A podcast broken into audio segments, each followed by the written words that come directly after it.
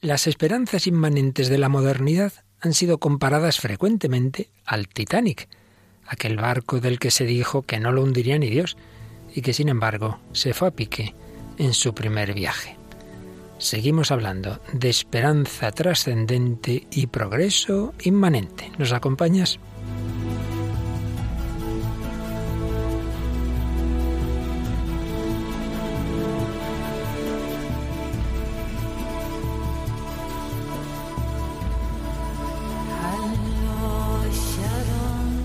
El hombre de hoy y Dios, con el padre Luis Fernando de Prada.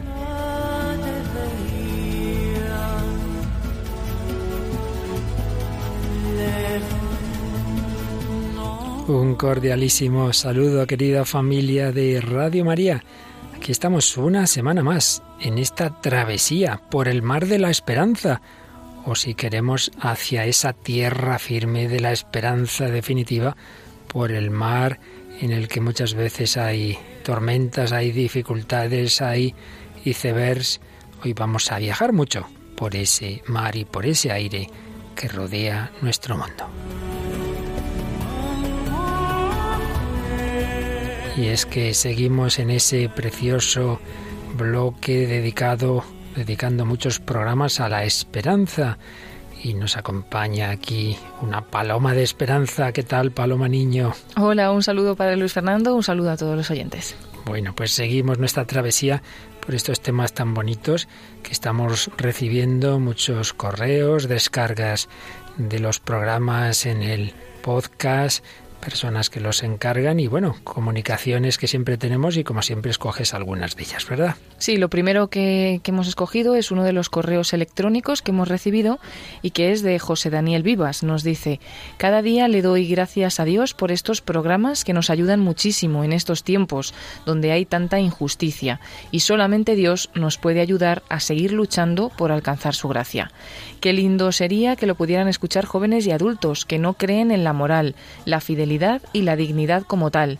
Bendiciones y que sigan dedicando tiempo a los más necesitados del amor de Dios. Pues muchas gracias por este correo y bueno, lo nuestro es sembrar, sembrar. Ya irán llegando estas palabras, estos programas, otros y otros medios que Dios nuestro Señor tiene para tocar todos los corazones. ¿Qué más tienes por ahí? Y luego hemos seleccionado algunos comentarios eh, de las redes sociales, de la página de Facebook del Hombre de Hoy y Dios. Y el primero de ellos pues es el de Teresa Montón López, que nos dice, hoy nos creemos súper de todo y que todo lo hacemos nosotros. Gracias Señor por todo, por mi cuerpo y gracias Señor por mi mente. Amén. Gracias, hay que dar siempre a Dios. Así es, Teresa. Y luego un comentario de Juan Manuel de Dios Rodríguez que nos dice, el hombre de hoy y Dios jamás te deja indiferente, de las mejores reflexiones que se pueden escuchar. Felicidades a todo el equipo. Pues muchas gracias a ti, Juan Manuel. Y todos esos ánimos pues son para que sigamos esta tarea en, en este programa que ya lleva pues, pues, pues, muchos años, ya me parece por el quinto, ya ni me acuerdo. una travesía muy bonita con todos vosotros que muchas veces pues no sabemos muy bien nosotros mismos a dónde va a llegar y nos sorprende cómo el Señor va atando cabos para que nos ayude a nosotros mismos lo que aquí el Señor nos va sugiriendo. Pues bien, en este programa seguimos, como decíamos, en ese bloque de la esperanza, siempre partimos de lo humano, estábamos viendo cómo los pensadores de los últimos siglos han fomentado mucho y hoy profundizaremos en ello, esa esperanza en la humanidad, en su progreso, en la ciencia, en la filosofía, pero claro, cuando se espera demasiado de, de, quienes siempre somos criaturas limitadas, pues nos llevamos decepciones que nos tienen que ayudar a saber que sí, que hay que, que hay que poner los medios humanos, pero nunca como si fueran Dios. Y hoy lo vamos a hacer esto pues con dos ejemplos de dos famosísimos viajes, de dos famosísimas catástrofes, una quizá más que otra, de transporte que siempre nos hacen pensar. Y es que vamos a recordar Paloma, pues en primer lugar el naufragio quizá más famoso de la historia. Sí, y que se reflejó en una película que también todos nuestros oyentes habrán visto, que es la de Titanic. Son muchas las, las versiones cinematográficas que se han hecho de ese hundimiento de este barco, la más famosa ciertamente, la que tuvo tantísimos Oscars del año 97, Titanic. Pero vamos a hablar también de un accidente aéreo que se refleja en una, una película de menos calidad, menos conocida, pero no por ello menos interesante y con contenido muy aprovechable, ¿verdad? Sí, también bastante impactante esta película, que es la de Viven. Viven y Titanic. Por supuesto, como siempre, tendremos música. Hoy nos traes a otra de aquellas primeras concursantes de Operación Triunfo, ¿verdad? Sí, conocida por todos desde ese momento, ¿no? Participó en Operación Triunfo y es Chenoa. Chenoa. Y también tenemos, como siempre, algún testimonio de quién nos traes hoy. Hoy vamos a hablar del que ahora es el hermano Estefan, pero bueno, empezó su conversión, su camino de conversión cuando era un joven de 18 años. Hablaremos de él. Y veremos que también lo que le ocurrió tiene que ver con un accidente. También hoy estamos en el mar, en el aire. Bueno, ya verán nuestros oyentes. Y como contenido de fondo, en la profundización en esas esperanzas inmanentes de la humanidad, vamos a ir siguiendo una conferencia que hace años pronunció un profesor de filosofía claretiano el padre Iturriz. Pues vamos adelante con esta edición del hombre de hoy y Dios.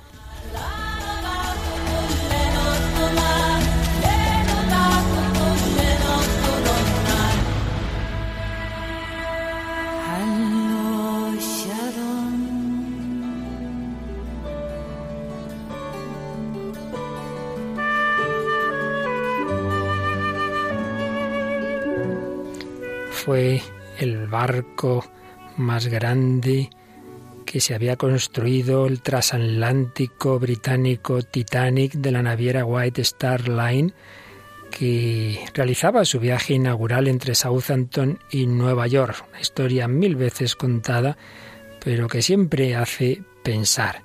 Se cuenta que ante las dimensiones y ante las, los grandes avances técnicos que incluía ese barco, pues más de una persona había dicho aquello de, uh, este barco no lo hunde ni Dios. Y sin embargo, como sabemos, la noche del 14 al 15 de abril de 1912, 20 eh, minutos antes de las 12 de la noche, el barco chocó con un iceberg inmenso que le abrió el lado de estribor y se fue hundiendo en dos horas y media, de manera que fallecieron 1.513 personas, bien porque se ahogaron, bien porque luego en el agua se congelaron con la hipotermia, lo que convirtió este naufragio en el más fatal de la época y en una de las mayores tragedias marítimas en tiempo de paz. Personas ricas, personas pobres, inmigrantes que iban a Nueva York o personas que iban en, en unos camarotes lujosísimos, encontraron con lo que no esperaban, con que ese barco supuestamente insumergible caía en ese su primer viaje.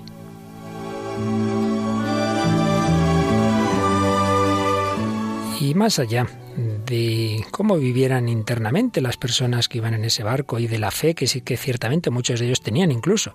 Había sacerdotes entre los que viajaban ahí y aparecen en los relatos pues personas que se pusieron a rezar, como también se cuenta que la última o de las últimas interpretaciones de la orquesta fue ese cántico precioso cerca de ti, Señor. Pero más allá digo de cómo lo vivieran interiormente en su fe las personas que ahí iban, es indudable que, esa historia se ha visto como muy paradigmática. Estamos en 1912, han avanzado mucho las ciencias, la técnica, el hombre está muy optimista, se cree que lo va a conseguir todo, que ya no necesita de Dios y sin embargo, pues como decíamos, eh, aparece siempre algo inesperado, aparece lo que no controlamos, aparece lo que no está en nuestros planes, aparece ese iceberg y todo lleva a la muerte, seguimos siendo frágiles a pesar de esos inmensos barcos. Y precisamente en la versión cinematográfica de, esta catástrofe que hizo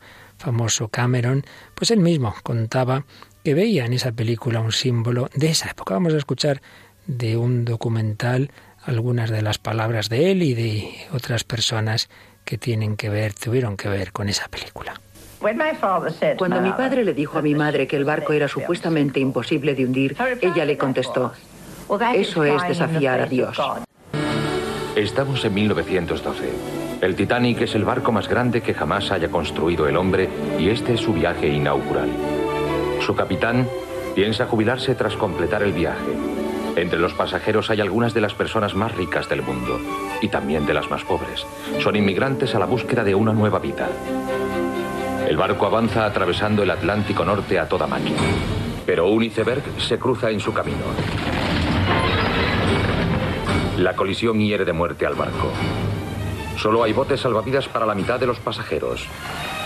Se pierden 1.500 vidas. El mundo queda perplejo. La confianza de toda una era se derrumba. 1912 fue una época muy interesante. En la primera década de este siglo se produjo un avance rápido y explosivo de la ciencia y la tecnología como nunca se había visto hasta entonces. Todo era más grande, mejor. Había que conquistar la naturaleza. Las posibilidades del hombre eran infinitas. Si nos ajustábamos el coco podíamos conseguirlo. Todo el mundo empezó a sentirse muy orgulloso de poder fabricar cosas más grandes que la vida misma y decir que era imposible que se hundiese. La sensación era que todo iba a ser cada vez mejor y más agradable. Y lo que le esperaba a la gente después de aquella década fueron dos guerras mundiales, armas nucleares, los problemas con los que vivimos hoy, todo ello consecuencia de la revolución tecnológica del siglo XX. Así que el Titanic es una maravillosa metáfora de todo eso. En muchos aspectos, el hundimiento del Titanic fue un aviso para el siglo XX. El hombre se vio enfrentado al duro recordatorio de que no era la fuerza más poderosa del universo. Una metáfora de ese siglo XX, decía Cameron, y lo podemos aplicar a nuestra vida cuando estamos muy optimistas, todo nos va bien, yo lo puedo todo, y sin embargo también en nuestra vida aparecen esos icebergs con los que no contábamos, ese fracaso, esa ruptura, esa persona que me abandona, esa enfermedad, esa muerte. Y entonces vemos que seguimos siendo esas personas, esas criaturas frágiles, que no somos Dios. Pues vamos a ver, vamos a seguir hablando de esas esperanzas, en quién debemos ponerlas y cómo el Señor pues es la roca firme que siempre está y estará en toda circunstancia.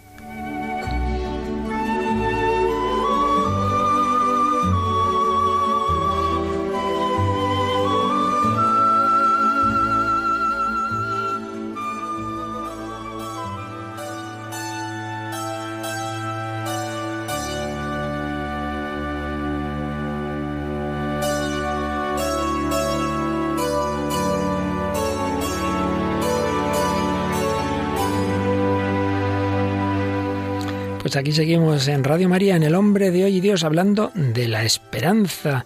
Y concretamente estamos en esta etapa de nuestro programa en la que analizamos esas esperanzas que el hombre ha puesto en sí mismo, en su fuerza, en su ciencia y muchas veces prescindiendo incluso, incluso contra Dios.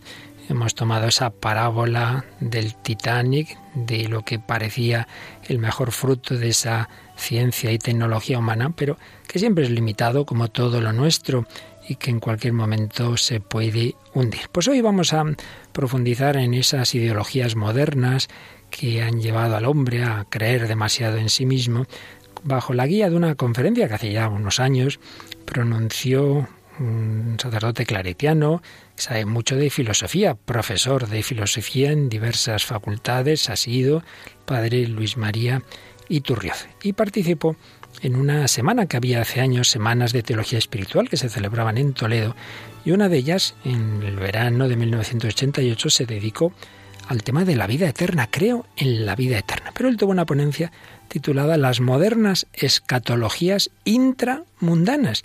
Es decir, cuando el hombre lo que espera no está en el más allá, es la escatología, las realidades últimas, el cielo, lo que está más allá de la muerte, etcétera, sino cuando lo pone aquí, escatologías, pero intramundanas. Y nos va a hacer un recorrido por los grandes pensadores de la filosofía moderna. Es una exposición muy densa, muy interesante, pero que no podremos naturalmente ver completa ni la podremos ver en un solo día. Vamos a empezar hoy a resumir, a exponer lo que decía el padre Iturrioz, porque en este programa siempre ya sabéis, nos gusta ese diálogo con el mundo moderno y contemporáneo y aquí está muy bien resumido esa evolución de muchas de las filosofías e ideologías. Y comenzaba padre Iturrioz citando al filósofo español Zubiri, que decía, el tiempo actual es tiempo de ateísmo, es una época soberbia de su propio éxito. Pues es verdad, toda la modernidad, señala Iturrioz, es espontáneamente laica e inmanentista. Naturalmente ha habido y hay muchísimas personas individuales que han arraigado su vida en la fe en Dios, pero las corrientes dominantes en la cultura, en la filosofía, durante estos últimos siglos han sido cada vez más en esa línea laica inmanentista, incluso a veces personas creyentes, piadosas, de las que hablaremos ahora de alguno de ellos a nivel personal, pero luego se ponían a pensar y se ponían a filosofar y ahí se prescindía de Dios. Parece, señala Iturrioz, que el hombre moderno no tiene otra alternativa que o hundir la trascendencia de Dios, haciendo a Dios coincidente con el mundo y con el hombre, divinizándose este mismo, es decir, pues lo que poníamos en Dios lo ponemos en la humanidad, sí existe Dios, pero en el fondo Dios es la humanidad, o bien abstenerse de todo juicio acerca de la trascendencia, el agnosticismo, un ateísmo agnóstico o un ateísmo que bien dice lo trascendente está demasiado lejos de nosotros, no podemos decir nada, sería propiamente el agnosticismo o incluso negarlo diciendo que lo único que existe es lo que, lo que podemos experimentar a un nivel a un nivel más bien material, sensorial, que serían las corrientes empiristas. Y todo lo cual pues va a ir llevando al, al, final a hacer, declarar intrascendente al hombre mismo, reducido a sus estructuras lingüísticas, económicas o incluso biológicas. Un primer enfoque, decíamos, de, de poner lo divino, lo infinito en la propia humanidad, que en el fondo es un panteísmo, y todo es divino. Y por otro lado, ese agnosticismo o ateísmo, y ambos enfoques son resultado de la ruptura progresiva de aquel equilibrio que las grandes síntesis cristianas eh, supieron mantener entre lo finito y lo infinito, entre la inmanencia y la trascendencia, entre lo temporal y lo eterno. Y para partir de esas síntesis cristianas, Padre recordaba ante todo la reflexión de San Agustín, que tenía ese punto de partida en lo que nos dice la Sagrada Escritura, que el hombre ha sido creado por Dios como imagen suya para llegar a ser su semejanza, el hombre creado a imagen y semejanza de Dios, aunque los santos padres distinguían eso, ya somos imagen simplemente por ser creados por Dios, pero y por tener un alma espiritual, pero tenemos que ser semejanza, irnos pareciendo cada vez más a Dios al dejarnos divinizar por la gracia divina. Entonces este enfoque determinaba toda una comprensión del hombre con ese irrefrenable anhelo de ser feliz. Nos hiciste, Señor, para ti, nuestro corazón estará inquieto hasta que descanse en ti. El hombre proyectado hacia más allá de la muerte, nuestro saber más allá del error, nuestro amor más allá de toda frustración, esa inquietud divina por su origen que excita en el hombre esa tensión propia de quien habita esa región intermedia entre Dios y el animal. Ambos extremos seducen al hombre. Quiere ser como Dios, el poder absoluto de Dios le seduce, pero por otro lado también le seduce el, ser como el animal, es decir, estar implantado en los límites de este mundo. Pues bien, frente al panteísmo maniqueo, ya había panteísmo entonces, el de los maniqueos, o la autonomía pelagiana, de yo lo puedo todo con mis fuerzas, ahí estaba en medio San Agustín, devolviendo al ser humano al realismo, conozca mi alma su condición que no es Dios. Y por otro lado, sí, estamos llamados a ser divinizados, pero como fruto de la gracia de Dios, de una donación, no de un robo prometeico.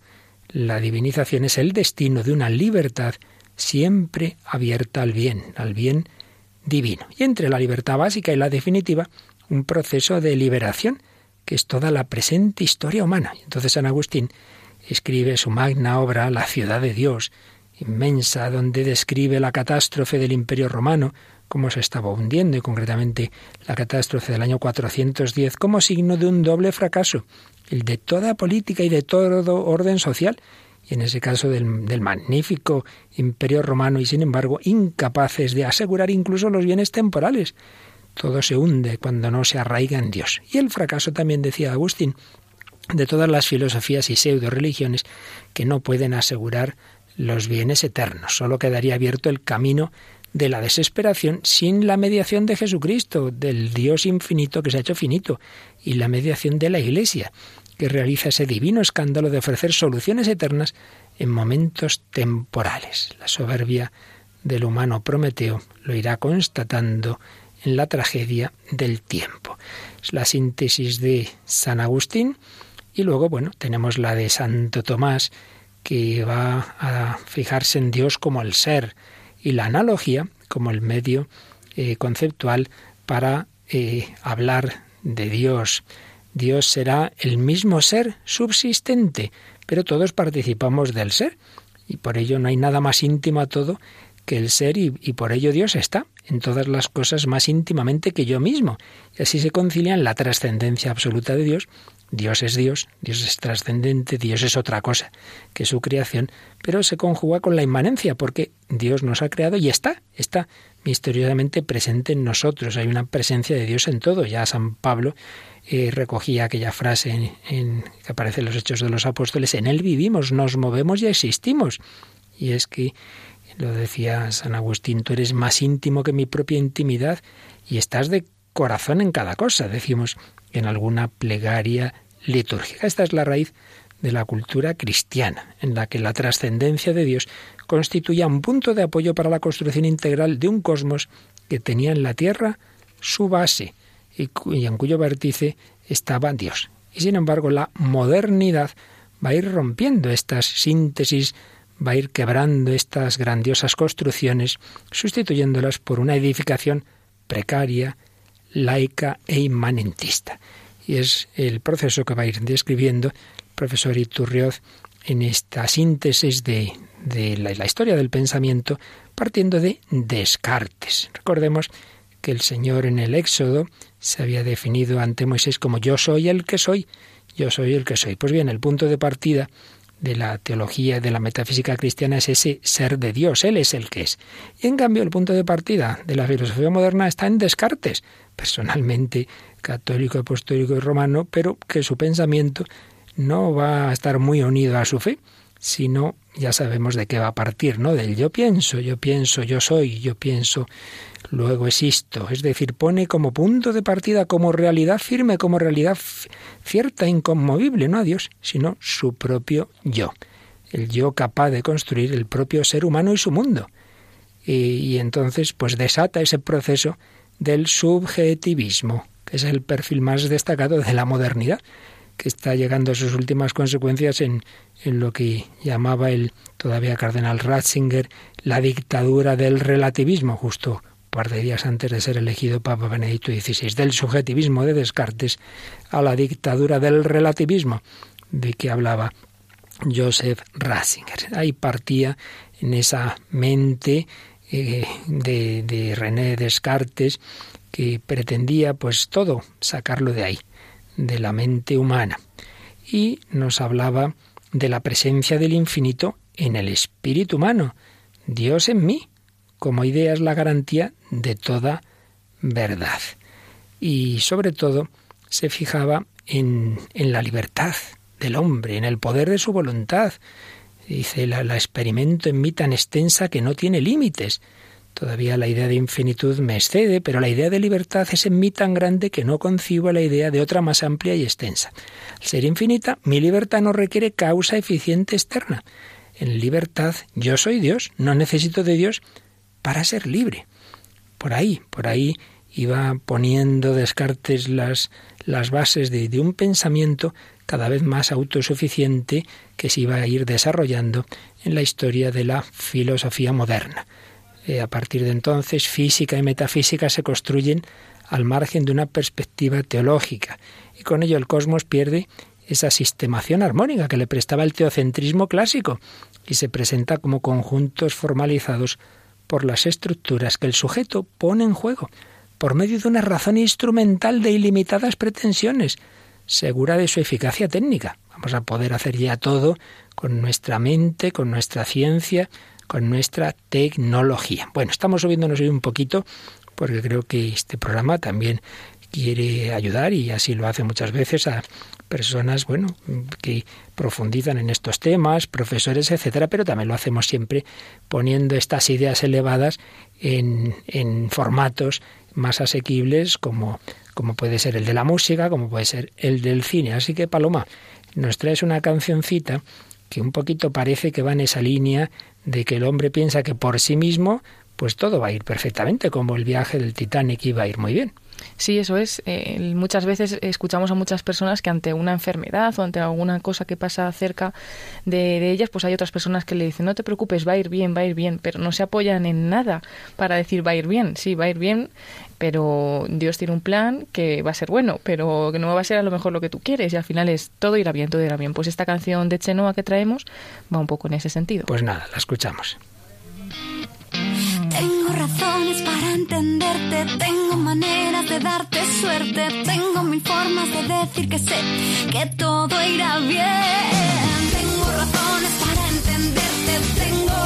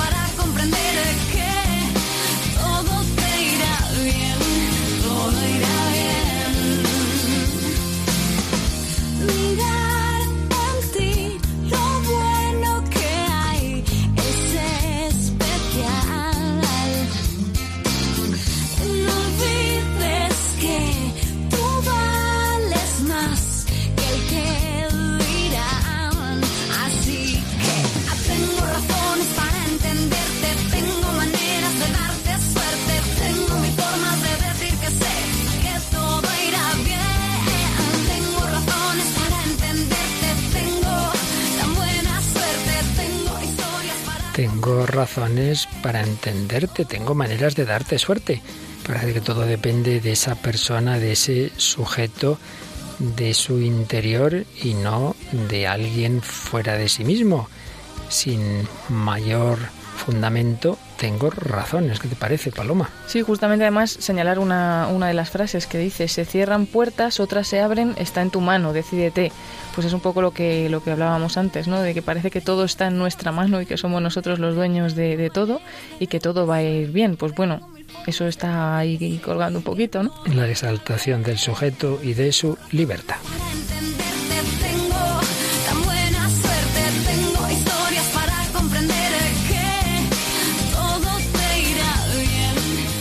Pues aquí seguimos en el Hombre de Dios hablando de las esperanzas inmanentes de la humanidad en el pensamiento moderno. Veíamos, siguiendo al profesor Iturrioz, cómo este proceso de subjetivismo tiene ese punto de partida paradigmático en Descartes.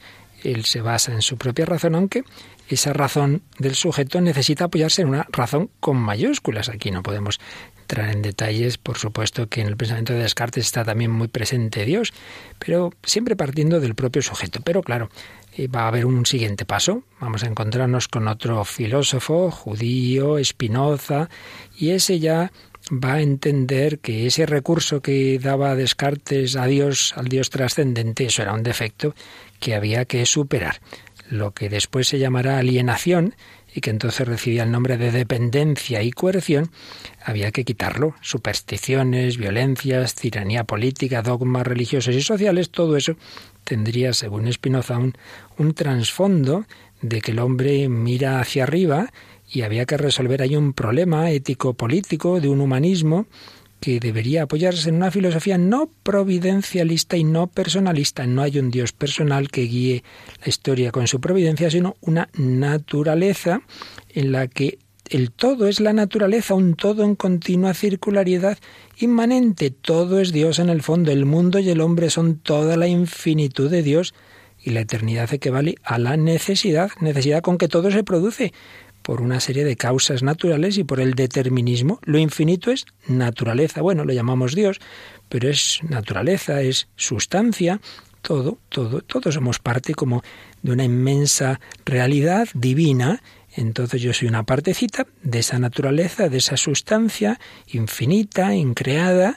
La inmanencia es la condición de toda verdad. Dejémonos de transmundos, dejémonos de mirar hacia arriba esos trasmundos con los que todavía luchará Nietzsche, pero que ya Spinoza quería eliminar. Y en los límites del mundo se realiza el ser humano, cuya esencia sería el deseo, pero no un deseo de inmortalidad, como en San Agustín, o de un fundamento superior, sino simplemente una acción orientada a la búsqueda de, de la mayor alegría, de los mayores placeres, entonces el principio de nuestras acciones se debe buscar siempre del lado del hombre y no del lado del objeto, de nuevo el subjetivismo. Es nuestro deseo el que determina el valor del objeto. Y aquí convergen dos exigencias. Por un lado, la raíz existencial del hombre, el deseo, y por otro lado, el papel primordial de la razón. Si falta la razón, el deseo es imaginario, y en forma de pasión afectiva o de temor supersticioso. Y según Spinoza, ahí estaría el origen de los delirios de la imaginación proyectados en forma de divinidades, de Dios supremo y personal. Eso tú te lo imaginas. Bueno, algo así diría siglos después Freud.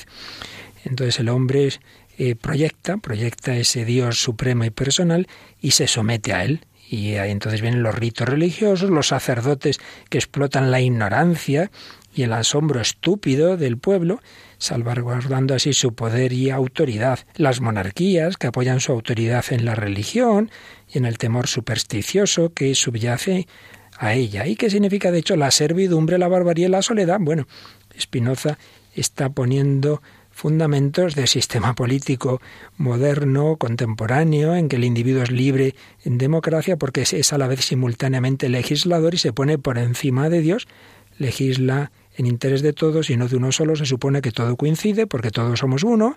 Ahí está esa naturaleza en que el hombre, siguiendo la razón, necesariamente va a buscar siempre lo que es bueno. Pero bueno, aquí quedan muchas, muchas cuestiones abiertas. Si aceptando la naturaleza tal y como es, se logra el bien individual y el bien común, entonces ¿qué hay que hacer? El laissez-faire, dejar hacer, dejar pasar, será lo más adecuado.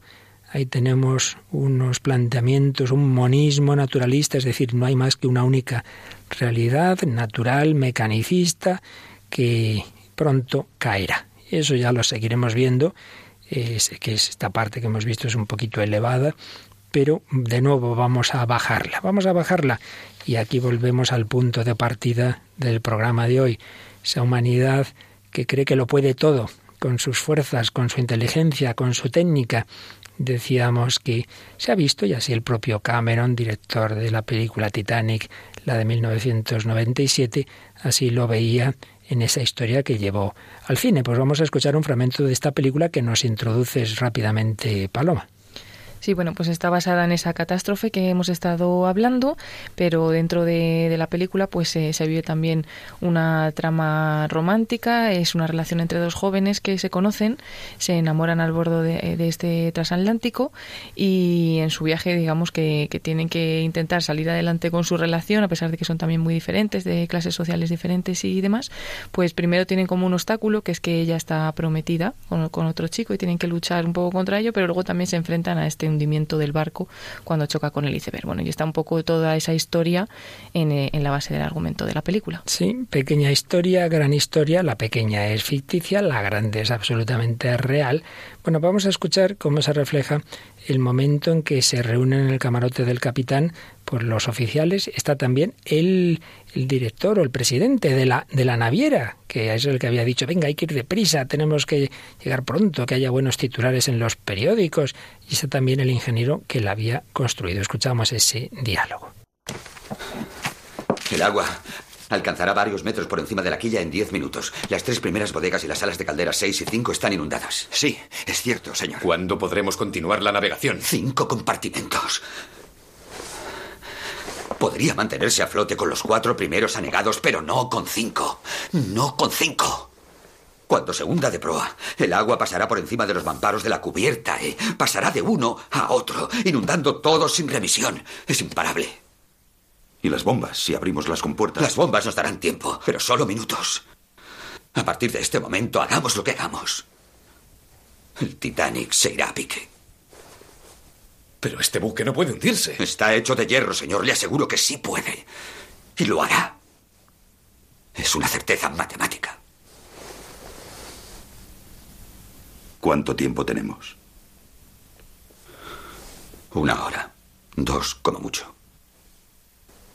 ¿Cuántos vamos a bordo, señor Murdoch? 2.200 personas entre pasaje y tripulación. Creo que sí conseguirá sus titulares, señor Ismay. Señor Ismaí, presidente de la naviera, que, que decía, pero bueno, ¿cuándo seguimos la navegación? Pues este barco se hunde, pero no puede hundirse. Pues sí, se va a hundir. Y ahí somos muchas veces nosotros, hombre, no, no, a mí no me puede pasar esto, mi vida no puede fracasar, esto no puede ser. Y en cualquier momento aparece ese iceberg en tu vida, en nuestra vida, esa soberbia, qué daño nos hace. Gran historia del Titanic, pequeñas historias en que tantas veces repetimos esto mismo o nos apoyamos en otras personas como si fueran insumergibles y también esas personas nos pueden fallar. Bueno, pues nos traes también un- una pequeña historia, Paloma, un testimonio de, de alguien que también tuvo un accidente. Estamos viendo ese, ese accidente, ese hundimiento del Titanic al chocar con un iceberg y que nos traes tú. Sí, es la historia de Stefan en 1976. Era un joven de 18 años, amante de los deportes, de los coches, el motociclismo, dueño de una moto y un deportivo y que volvía locas a todas las chicas. Y bueno, pues un chico, digamos, con mucha fama y que estaba a punto de, conseguir también, él quería volar, ¿no? Pues de volar en una ala delta, pero de una manera novedosa. Iba a ir enganchado en un coche, de tal manera que al arrancar el coche y correr por la pista, a él le elevaría en el aire gracias a, a su potencia. Y aunque eso estaba prohibido, estaba dispuesto a surcar el cielo de Gotemburgo, la segunda ciudad en importancia de Suecia, a unos 50 metros de altura. Y así lo quería hacer y así lo hizo. Y una vez que estaba en el aire, él experimentó una grandiosa sensación de libertad, se sintió muy libre, pero eso fueron solo unos segundos. Enseguida comprobó que el ala delta empezó a perder sustentación, se, se intentó encaramar hacia adelante, conteniendo un poco los nervios, y logró agarrar uno de los cables para bajar un poco el morro de la- del ala delta, pero de repente el aparato hizo un viraje, a pesar de todos sus esfuerzos y maniobras, acabó estrellándose también contra el suelo, le dejó una pierna rota, varios meses en el hospital y unas secuelas también en la columna vertebral que él dice que le siguen durando hasta, hasta el día de hoy.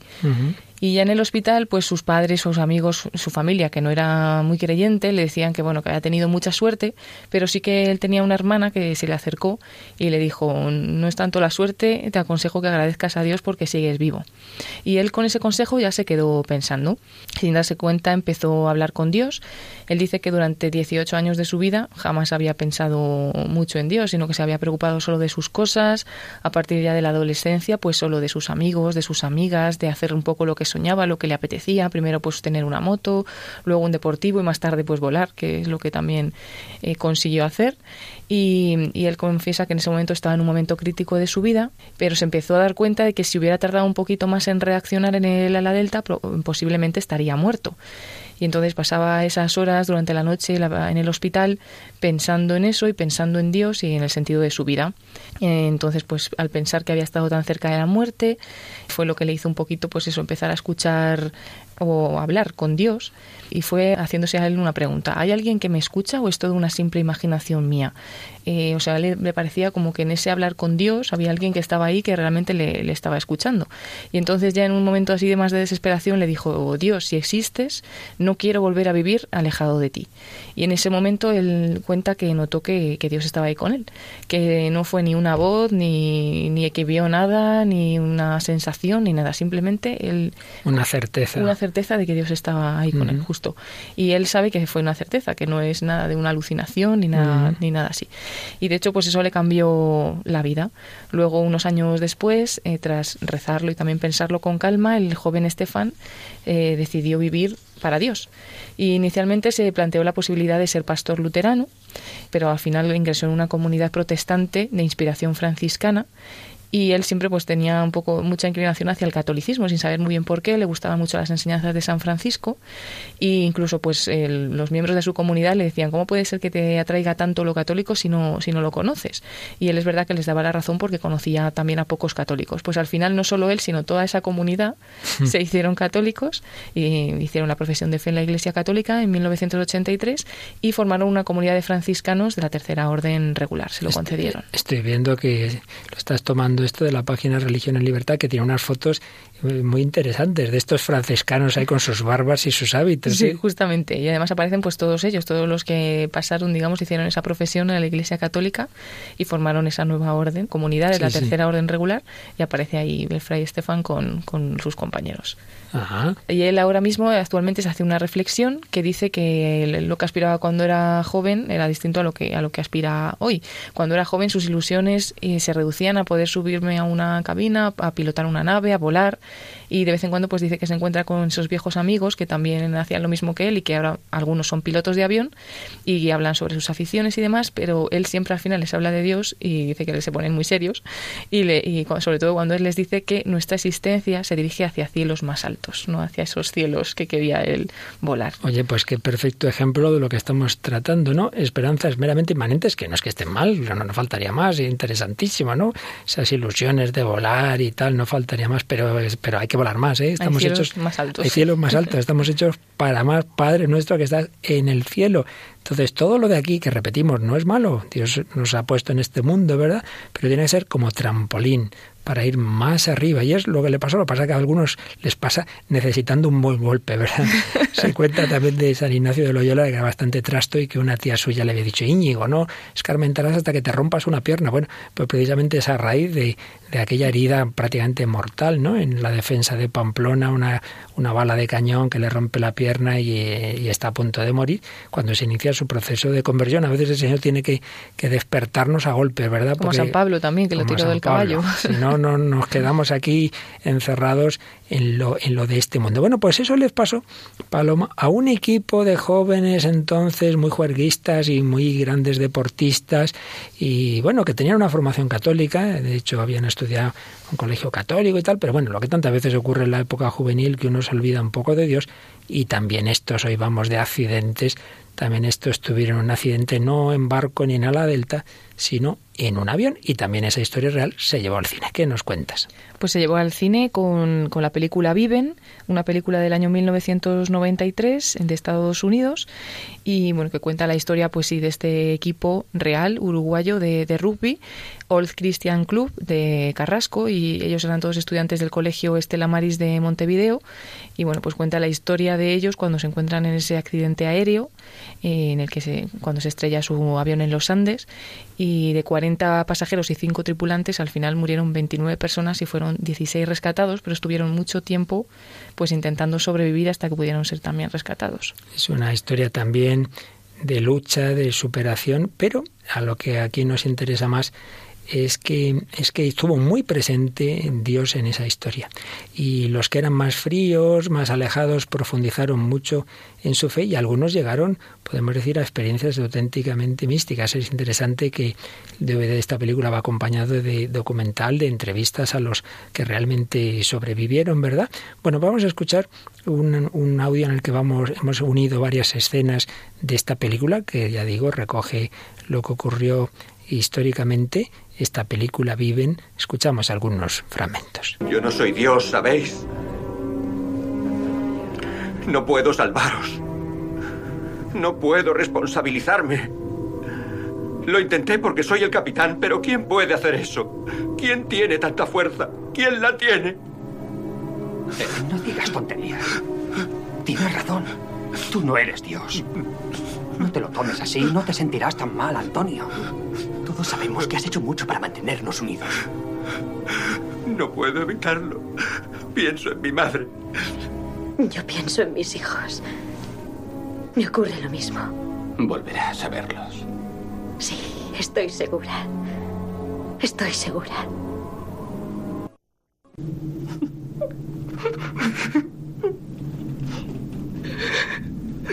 Alberto. ¿Por qué lloras? Porque que estoy muy cerca de Dios.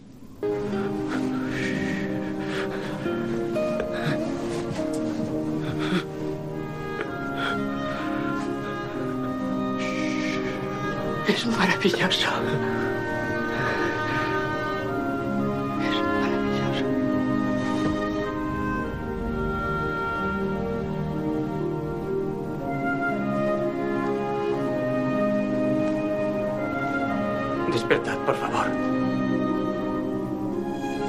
Despertad todos.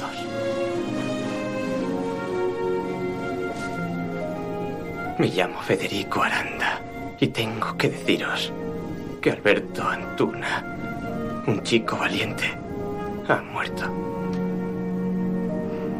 Tenía 21 años.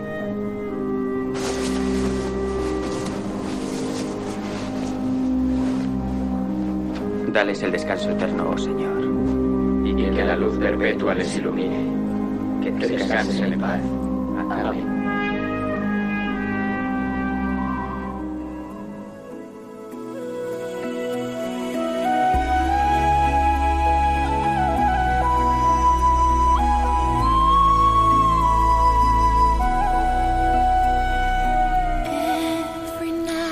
Dos películas históricas, Titanic, viven dos catástrofes, pero dos iconos, dos parábolas distintas, más allá, repito, de la fe de un tipo de otro que tuviera cada uno de los que vivieron estas catástrofes, podemos ver esas dos imágenes, el Titanic como imagen de esa humanidad de principios del siglo XX que se creía capaz de todo, que no necesitaba de Dios, llevando a sus últimas consecuencias esos pensadores de los que hemos empezado a hablar hoy, seguiremos el próximo día, pero luego ese otro accidente que les lleva a esos jóvenes deportistas a darse cuenta de que Dios está ahí y de que estamos llamados, como en el testimonio que nos ha contado Paloma, a volar más alto al encuentro con Dios. Muchos murieron, pero murieron algunos de ellos, como el que hemos escuchado en uno de los fragmentos, en esa relación con Dios.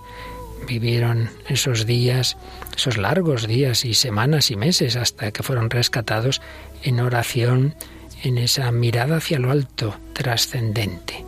Y es que el deseo de todo corazón, como el que expresa la canción de Titanic que estamos escuchando ahora, de algo, de un amor que dure para siempre, ese deseo lo tenemos todos, pero hasta que no encontremos la fuente de todo amor, de toda vida, siempre se nos quedan las cosas cortas.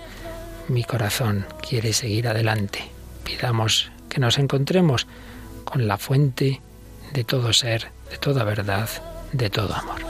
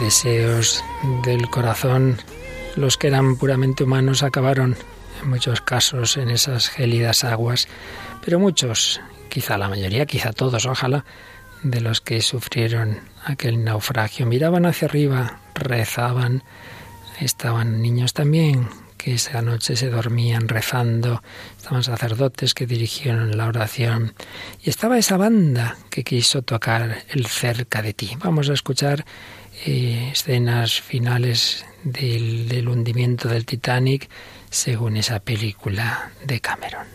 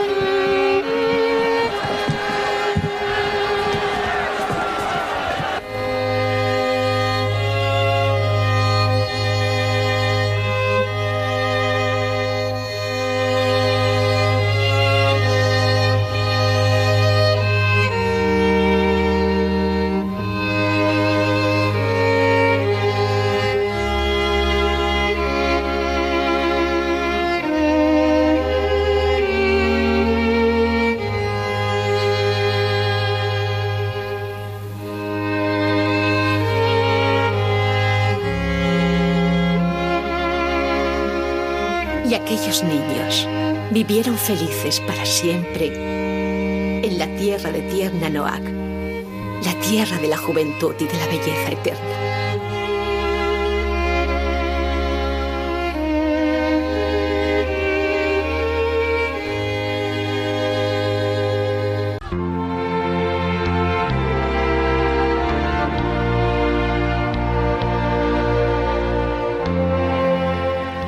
Cerca de ti, Señor. Yo quiero estar.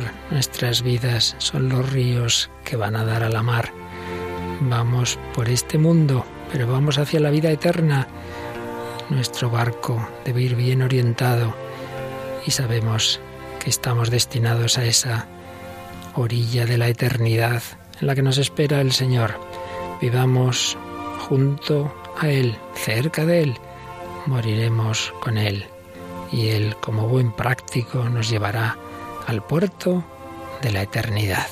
Con María, peregrinos con María, hacia la vida eterna. Ese viaje no fracasa. Sufriremos, moriremos, tendremos muchos problemas o dificultades, pero si lo vivimos con el Señor y con María, nuestra vida llegará a su destino.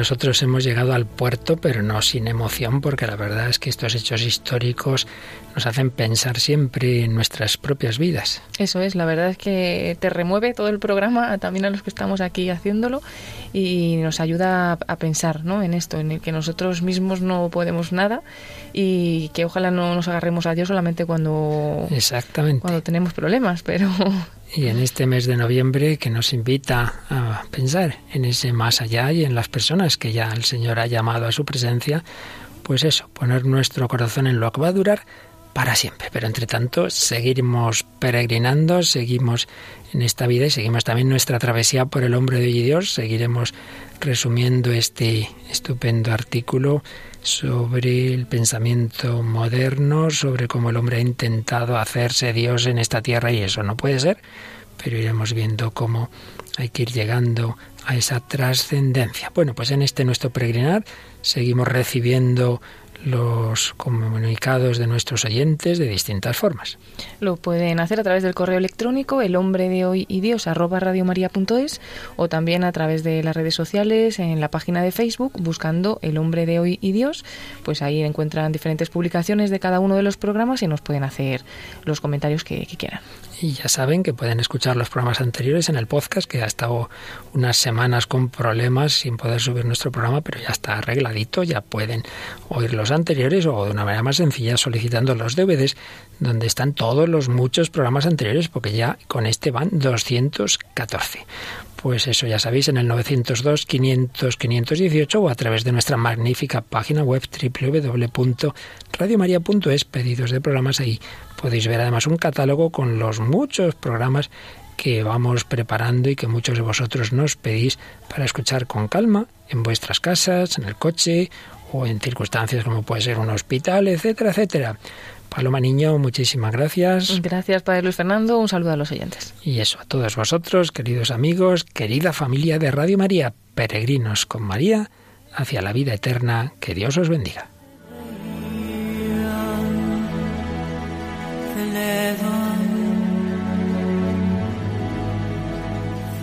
Así concluye El hombre de hoy y Dios, un programa dirigido en Radio María por el Padre Luis Fernando de Prada.